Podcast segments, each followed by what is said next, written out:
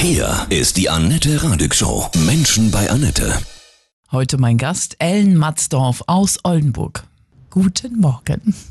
Hallo Annette, guten Morgen. Du bist Deutschlands erste Hebamme und Bestatterin und hast darüber ein wundervolles Buch geschrieben, vom ersten bis zum letzten Atemzug. Wow, es gehört ja beides zusammen, ne? Geburt und Tod. Ja, gehört beides zusammen. Das sind tatsächlich die beiden elementaren Ereignisse, die uns alle verbinden. Also wir werden alle geboren und wir werden alle sterben. Das ist uns allen sicher. Du warst von Anfang an zunächst erstmal Hebamme. Und warum hast du damit alleine aufgehört? Es hat sich während meiner vielen Jahre als Hebamme, ich habe ja immer freiberuflich gearbeitet, habe ein Geburtshaus betrieben, habe Hausgeburten gemacht und hatte auch eine, ähm, einen Belegvertrag in einer Klinik hier in Oldenburg.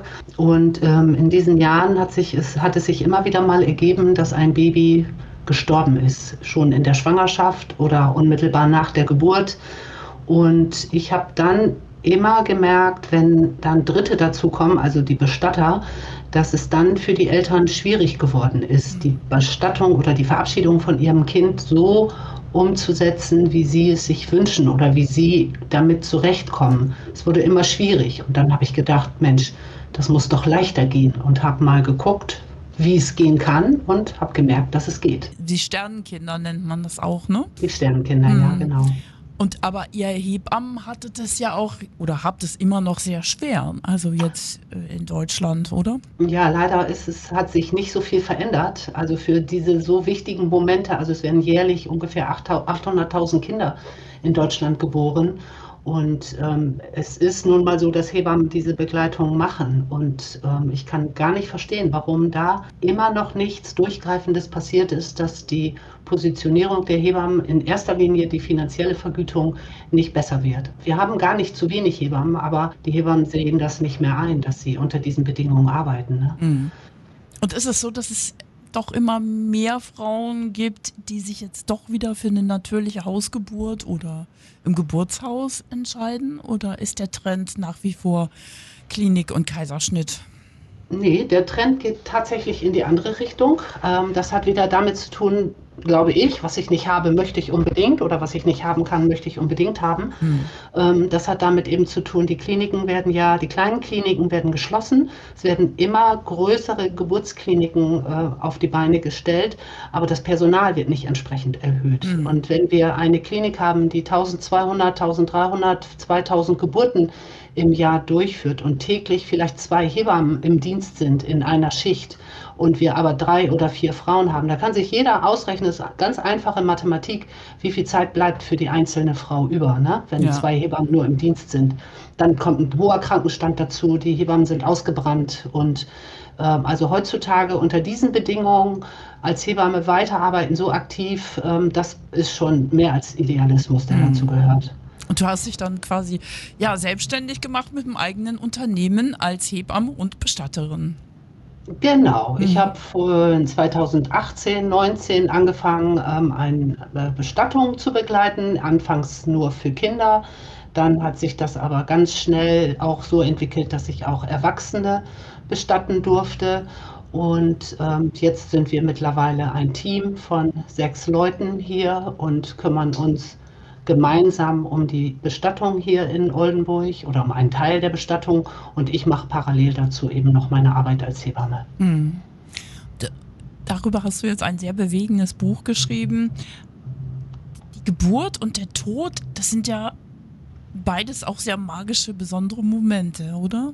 Ja, beides sehr magische Momente, wirklich einzigartige Momente, ganz besondere Momente, die Raum brauchen und die, wie ich auch finde, äh, Schutz brauchen. Also mhm. sowohl, sowohl das Gebären sollte so geschehen, dass die Frau sich geborgen fühlt und äh, eingebettet ist äh, zwischen den Menschen, die äh, ihr Vertrauen genießen. Und das ist im Sterbeprozess, finde ich, genau das Gleiche. Also ein Mensch, der sich auf den letzten Weg begibt, der braucht auch Menschen um ihn herum, um sich herum, die ihn, die, denen er vertraut und ähm, wo einfach Liebe vorherrscht. Das ist ganz wichtig.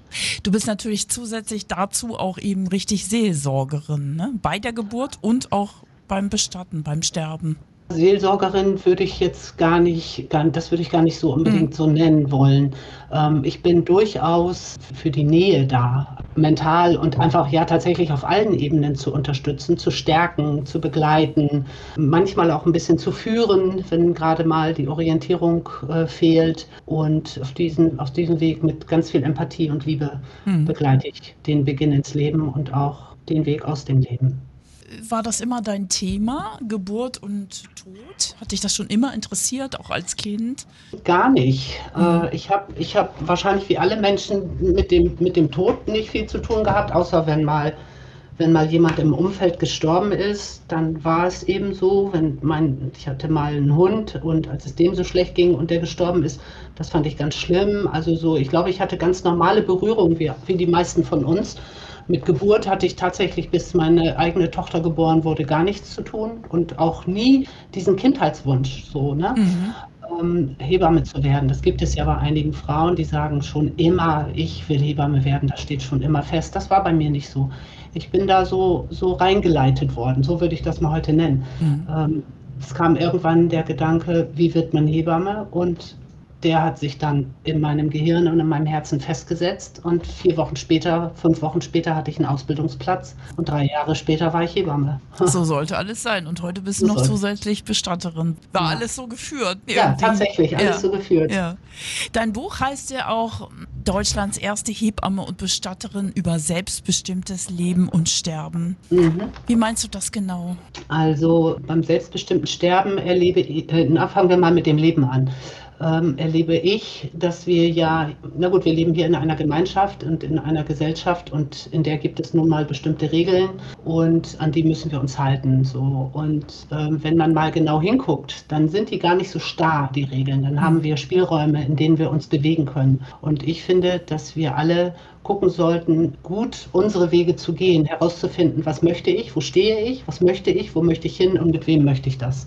Und diese Wege dann eben auch konsequent durchziehen und auch gehen. Wenn wir mein Gefühl ist immer eher, dass wir uns gerne leiten lassen. Da gibt es dann Verordnungen und Gesetze und strenge Richtlinien und auch die Gesellschaft drängt uns ja manchmal in bestimmte Richtungen.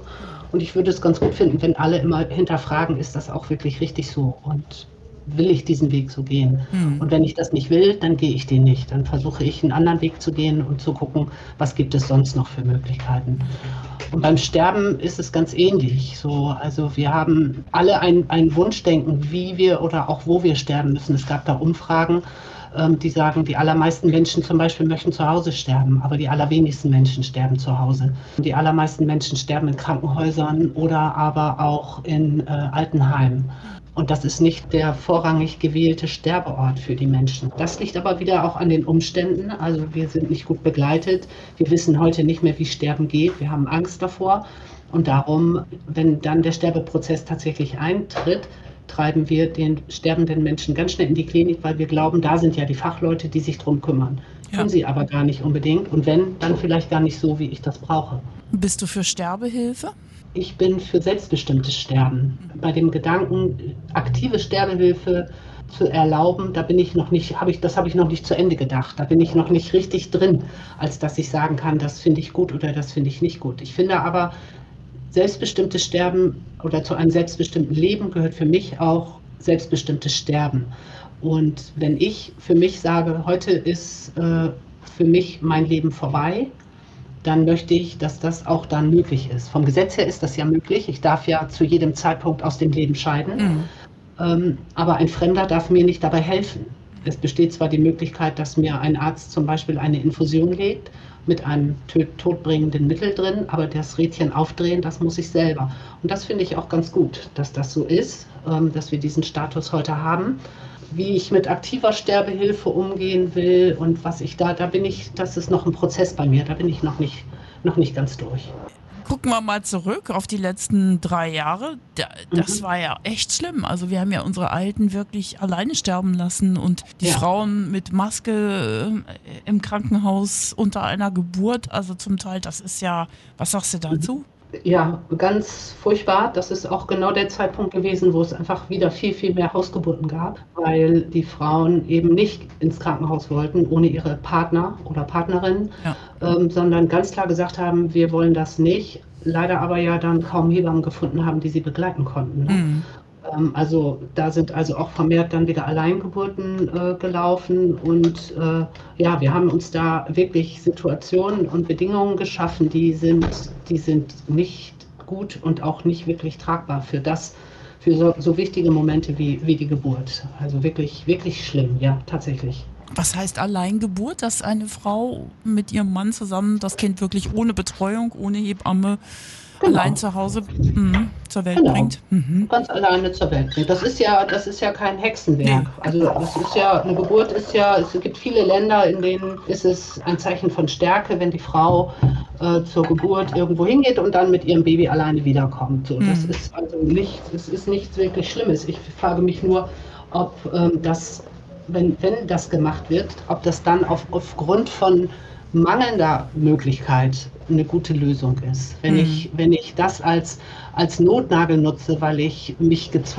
fühle, weil ich in das System Krankenhaus unter diesen Bedingungen nicht möchte, ähm, dann halte ich das nicht für, für die, beste, die beste Art. Ne? Wenn eine Frau von sich aus schon immer war es ihr völlig klar, ich kriege mein Kind alleine. Ähm, ganz egal, was um mich herum passiert. Ich habe zwar alle Möglichkeiten, aber ich wähle diesen Weg trotzdem. Ist das eine ganz andere Einstellung. Wenn ich das mache, weil ich keine Alternative sehe und Angst habe, in die Klinik zu gehen und dort ohne meinen Partner mein Kind zu kriegen, ist das nicht der richtige Moment ähm, oder auch nicht die richtige Einstellung dazu. Ja. Weil dann laufe ich vor etwas anderem weg. Das kann dann auch ganz schnell ganz unangenehm oder auch sogar gefährlich werden. Mhm. Welche besonderen, oder du hast ja schon zig Geburten natürlich betreut, aber war, war da so eine dabei, wo die du niemals vergessen wirst, weil sie so magisch oder besonders war? Also ganz, ich habe ganz viele ähm, schöne magische Geburten erlebt, so würde ich das nennen. Das sind genau immer die, in denen ich zum Beispiel die ganze Zeit im Sessel sitze oder auf einem Stuhl oder auf der Erde, ganz egal wo, Mhm. und äh, die Frau beobachte und bestaune und bewundere, wie wunderbar sie bei sich ist und wirklich aus eigener Kraft heraus in der von ihr selbst gewählten Position und in dem von ihr selbst gewählten Rhythmus ihr Baby bekommt. So scheinbar ganz ohne irgendetwas, was sie braucht drumherum. Das sind wirklich ganz tolle Momente. Das ist dann eine wunderbare Einheit zwischen Mutter und Kind, die man auch, wenn es läuft, möglichst gar nicht stören sollte. Und diese Geburten sind wirklich beeindruckend schön und, und zeigen mir, dass es sich wirklich lohnt, an die Gebärfähigkeit einer Frau zu glauben. Das ist zutiefst urweiblich dann, ne? Mhm. Tatsächlich, ja, genau, zutiefst urweiblich. Ganz wunderbar, ganz wunderschön. Und beim, beim Sterben hast du da auch ähnliche schöne Momente, wirklich magische Momente erlebt? Also auch das Sterben ist ja etwas ganz, ganz, ganz Natürliches. Und da gibt es so eine ganz wunderbare, ganz wunderbare äh, Dichterin, Mascha Kalenko, die gesagt hat, äh, den eigenen Tod, den stirbt man nur und die anderen müssen damit leben, so sinnbildlich. Äh, das ist es tatsächlich. Also ähm, wenn ich, also bei meinem Bruder zum Beispiel, das war ein ganz wunderbarer Moment, den ich erleben durfte mit ihm zusammen. Wir waren alleine, als er gestorben ist und ähm, auf einmal, als, als so der, der tatsächliche Sterbeprozess eintrat, ähm, bewegte er nochmal, was er eigentlich vorher gar nicht konnte. Er war ja an ALS erkrankt. Ähm, bewegte er nochmal ganz intensiv sein Gesicht und nach, also das war so vom Gefühl her, jetzt in diesem Moment verlässt die Le Seele seinen Körper und danach entspannte sich sein Gesicht und es legte sich eine so wunderbare Ruhe auf sein Gesicht und auch im Raum war es auf einmal still. Man, man hätte eine Nadel hören können, wenn sie auf die Erde fällt, weil auf einmal so eine selbstverständliche, wunderbare Ruhe da gewesen ist, die mich also wirklich durch, durch oder schon, ja, bis heute eigentlich durch, durchs Leben trägt. Ne? Mhm. Viele sprechen ja auch davon, dass Sterbende dann anfangen zu leuchten in dem Moment, Mhm. wo die Seele austritt. Ist das? Ja, so ist, das ist ein schönes, ein schönes Bild dafür, tatsächlich, Mhm. ja. Und wenn man, also was wir ja heute leider tun, ähm, wir, wir sedieren die Menschen ja sehr häufig. Also die Menschen, die sterben, bekommen ja sehr, sehr häufig Medikamente, ähm, dass sie schlafen und dass sie also tief schlafen und dann sterben, ähm, weil wir ihnen oder uns das nicht zumuten mhm. wollen, ne, diesen eigentlichen Sterbeprozess, weil der will begleitet werden, denke ich. Ich glaube, dass wir viele schöne Abschiede gar nicht haben aufgrund der Situation, dass der Mensch ähm, sehr tief sediert ist, häufig und ähm, wir diesen wirklich eigentlichen letzten Moment gar nicht miteinander erleben können, weil er durch die Medikamente so verfälscht wird. Mhm. Was kannst du den Menschen sagen, die jetzt zum Beispiel gerade Abschied nehmen von einem geliebten Menschen, wissen, dass er bald geht? Also wenn, wenn die Menschen wissen, dass er bald geht, würde ich, würde ich immer dafür plädieren, ähm, die Zeit, die noch da ist, zu nutzen und äh, beieinander zu sein. Und da muss ja gar nicht viel reden, also äh, äh, geredet werden oder es geht auch gar nicht darum, noch irgendwelche Rechnungen zu begleichen oder irgendwas abzuklären, sondern einfach da zu sein und, und ähm, die Hand zu halten, ähm, energetisch beieinander zu sein und dem Menschen, der geht, auch klar machen, du darfst das auch, wenn das jetzt dein Moment ist, dann kannst du das auch tun, du darfst jetzt gehen, weil wir kommen hier schon irgendwie zurecht, ähm, aber du musst nicht bleiben, nur um es uns leichter zu machen. So, ne? mhm. ähm, das fände ich, fände ich gut und einfach auch wenn es noch möglich ist zu sprechen, das dann auch zu tun. Und wir wissen, dass, dass das Gehör sich als letztes verabschiedet tatsächlich. Dann kann ich auch dem Menschen, der geht, noch Dinge sagen und mit auf den Weg geben und ihm sagen, dass er geliebt wird und dass, dass er frei ist und tatsächlich äh, gehen darf. Macht vielleicht, wir wissen es nicht, aber macht vielleicht den letzten Weg leichter. Aus seiner Erfahrung, die Geburt und der Tod, Du hast ja beides intensiv erlebt bei anderen Menschen.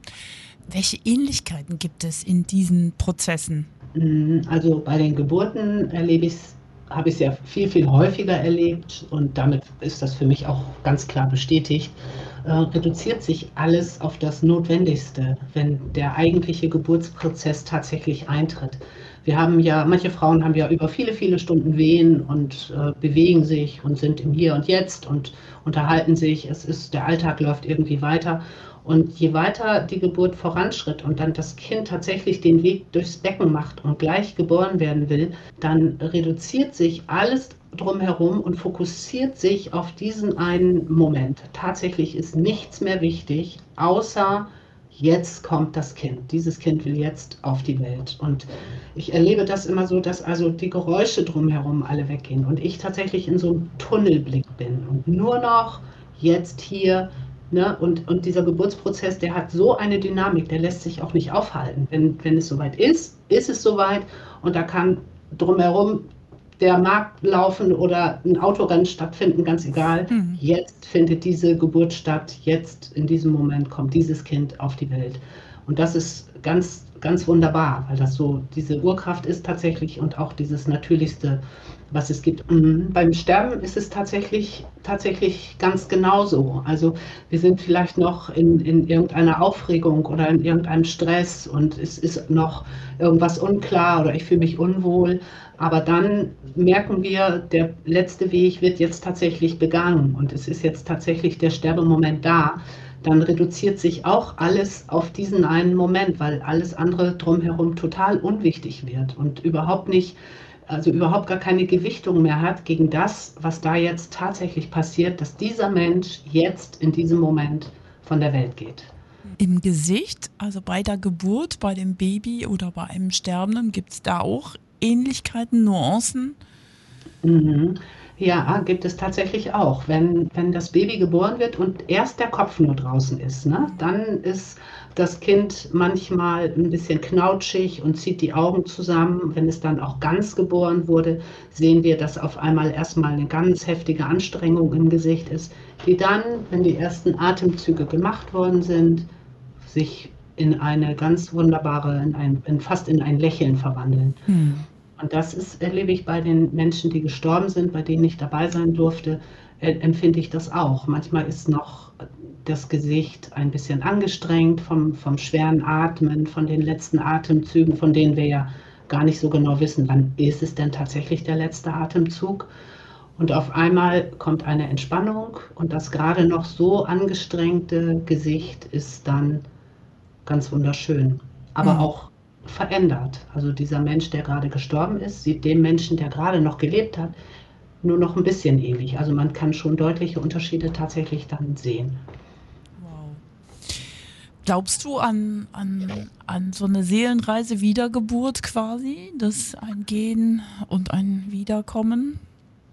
Ähm, ich selber ja. Ich mhm. glaube daran. Also ähm, so das Leben zu leben und dann vielleicht äh, einen Sterbeprozess zu haben, der anstrengend ist und, und äh, äh, vielleicht sogar ein bisschen wehtun könnte, weiß ich ja noch nicht, für gar nichts, äh, den Glauben, den, den kann ich nicht haben, weil dafür lohnt sich dann diese ganze Anstrengung nicht. Ne? Ähm, und warum soll ich das Gefühl haben, die Seele verlässt den Körper, wenn sie nicht irgendwann wieder irgendwo in einen Körper hineingehen kann? Dann würde es für mich gar keinen Sinn machen. Mhm. So, und ich äh, habe die Vorstellung, dass Sterben, der Sterbeprozess ganz wunderschön ist, auch was Befreiendes hat, was Schönes hat und ich glaube, dass wir dann oder ich dann in ein anderes Leben gehe eines Tages noch. Das ist also meine Vorstellung, dass die Energie, die da ist, die in meinem Körper ist, nicht verloren geht. Das glaube ich hm. ganz sicher, ja. Vom ersten bis zum letzten Atemzug dein Buch. Für wen hast du es genau geschrieben? Ich habe es für die Menschen geschrieben, die vielleicht noch nicht ganz so viel Mut haben, sich mit dem Sterben zu befassen oder aber auch mit, mit dem Lebensbeginn, also mit der Geburt. Ähm, ich hab, erlebe ja heute, wenn ich erzähle, was ich so mache, ähm, die Reaktionen der Menschen und viele sind erstmal sehr, sehr still. Und dann braucht es einen Moment, bis sie bereit sind, äh, über, über Geburt intensiv nachzudenken und auch über das Sterben nachzudenken, vor allen Dingen über das eigene, über das andere Sterben, über das Sterben anderer Menschen, fällt es uns vielleicht leichter nachzudenken, aber über das eigene Sterben nachzudenken, das ist nicht ganz so leicht. Und mit diesem Buch möchte ich auch Mut machen, sich diesem Thema zu stellen und zu sagen, ähm, okay, fühlt sich gerade nicht gut an, aber trotzdem gucke ich mal hin und hole mir Informationen und treffe mich mit anderen Menschen, die mit diesem Thema vielleicht zu tun haben und informiere ich mich. Und dann merke ich, je mehr ich mich mit diesem Thema beschäftige, desto normaler wird es. Und was für mich normal ist, macht mir ja keine Angst mehr. Mhm. Weil die Angst vor dem Tod verhindert nur das Leben. Und das ist doch schade. Absolut. Ellen, du bist wirklich so ein Leuchtturm der neuen Zeit. Das ist wirklich so. Ja, ich denke, dass die Menschen doch immer ein bisschen mehr bewusster werden. Und so ein Buch hilft ja total darüber ja. nachzudenken und sich mit sich selbst und seinem selbstbestimmten Leben und Sterben auseinanderzusetzen. Welche Reaktionen bekommst du auf dein Buch? Das ist ja wirklich so, ein Buch gibt es, glaube ich, ja gar nicht. Nee, so ein Buch gibt es tatsächlich nicht. Und ich war hoch erfreut und, und tief bewegt und berührt über die Reaktionen, die gekommen sind. Also ich habe einige Zuschriften bekommen und auch durch die Rezensionen, die, ich, die, man, die man tatsächlich auch im Internet lesen kann, ähm, sehe ich, die Menschen sind interessiert an dem Thema, haben selber ähnliche Gedanken und fühlen sich verbunden auf einmal und merken, okay, ähm, es gibt auch viele andere Menschen um mich herum, die eine gleiche Einstellung haben und den gleichen Blickwinkel haben ja, und wenn diese Menschen sich zusammentun, dann ist das auf einmal wieder eine wunderbare Energie, die dann wieder sehr viel Gutes machen kann. Und ich freue mich sehr über, über, diese, über die Reaktion der Menschen um mich herum. Tatsächlich, ja, ganz toll.